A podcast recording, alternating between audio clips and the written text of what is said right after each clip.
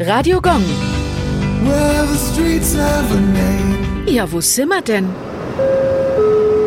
Am Ölberg, Nürnberg. Die Straße am Ölberg liegt im Herzen von Nürnberg direkt neben der schönen historischen Burg. Der Name geht auf eine Grotte am Burgfelsen zurück, in der die Ölbergszene aufgestellt wurde. Die Ölbergszene stellt mit Figuren das biblische Geschehen dar, wie Jesus zusammen mit seinen Jüngern in der Nacht vor der Kreuzigung im Garten Gethsemane betet. Die Figuren sollen von Adam Kraft, einem bekannten Nürnberger Bildhauer, gefertigt worden sein. 1820 wurden die stark verfallenen Figuren Figuren allerdings durch eine Ölberggruppe aus dem Kartäuserkloster ersetzt. Heute ist aber auch diese Gruppe nicht mehr vorhanden. Radio Gong. Well,